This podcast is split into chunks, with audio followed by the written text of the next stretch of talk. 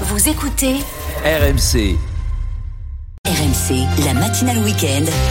C'est déjà demain. Et l'innovation à l'honneur de cette édition 2023 du Salon de l'Agriculture, la technologie de plus en plus présente dans les exploitations. Mais oui, je vous le disais, Peggy, même les vaches deviennent connectées maintenant.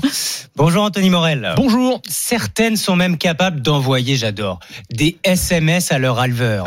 Oui, alors elles ne les tapent pas encore elles-mêmes avec Ah leur bon sabot. Peut-être ce sera la prochaine étape, hein, qui sait. Mais oui, elles sont désormais capables de communiquer avec leur éleveur grâce à des capteurs électroniques placés, par exemple, eh bien dans les colliers qu'on met au cou des vaches ou bien qu'on va carrément leur faire ingérer et qui vont récolter plein de données physiologiques et les envoyer directement vers le smartphone de l'éleveur pour voir si elles se sentent bien, si elles sont en bonne santé. Si elles ruminent trop, on a plein de notifications. Mais c'est ça en fait, C'est exactement ça. En fait, ça va analyser euh, bah oui, la vitesse à laquelle la vache rumine et ça ça peut détecter en amont des troubles de l'alimentation qui peuvent avoir un impact sur la production du lait, les déplacements de la vache, son activité dans les champs. En fait, c'est un peu comme les bracelets électroniques ou les montres connectées qu'on utilise pour le sport hein. Euh, savoir par exemple si une, si une vache reste couchée trop longtemps, bah, c'est peut-être qu'elle a un problème. Des capteurs de température également qui vont permettre de détecter euh, des problèmes de santé mais aussi de mesurer très précisément le moment du vélage, c'est-à-dire que le l'agriculteur, l'éleveur va recevoir euh, 48 heures avant et même juste avant le vélage euh, des SMS pour lui dire bah ça va être maintenant et ça va lui éviter de, de se lever euh, 10 fois pendant les nuits pour vérifier où on en est.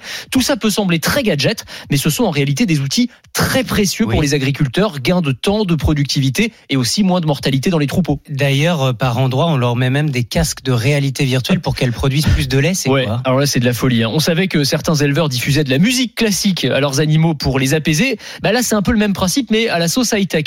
C'est des expérimentations qui sont menées notamment en Turquie ou encore en Russie.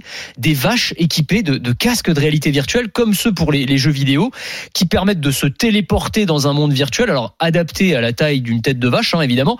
Et on va diffuser euh, dans ce casque eh bien des images d'un champ immense sous un beau soleil d'été, des pâturages verdoyants qui vont tromper le cerveau de l'animal parce fait J'espère que, comme pour les enfants, il n'y a pas de- d'écran pour les veaux. Hein.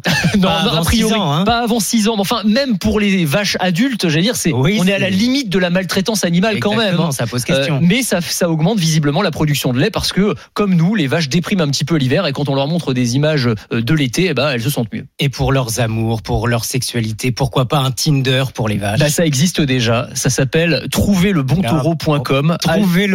J'adore. Le nom est génial. Allez y faire un tour. Un site internet et une application mobile qui permettent à un éleveur de trouver bah, le, le compagnon de reproduction idéal.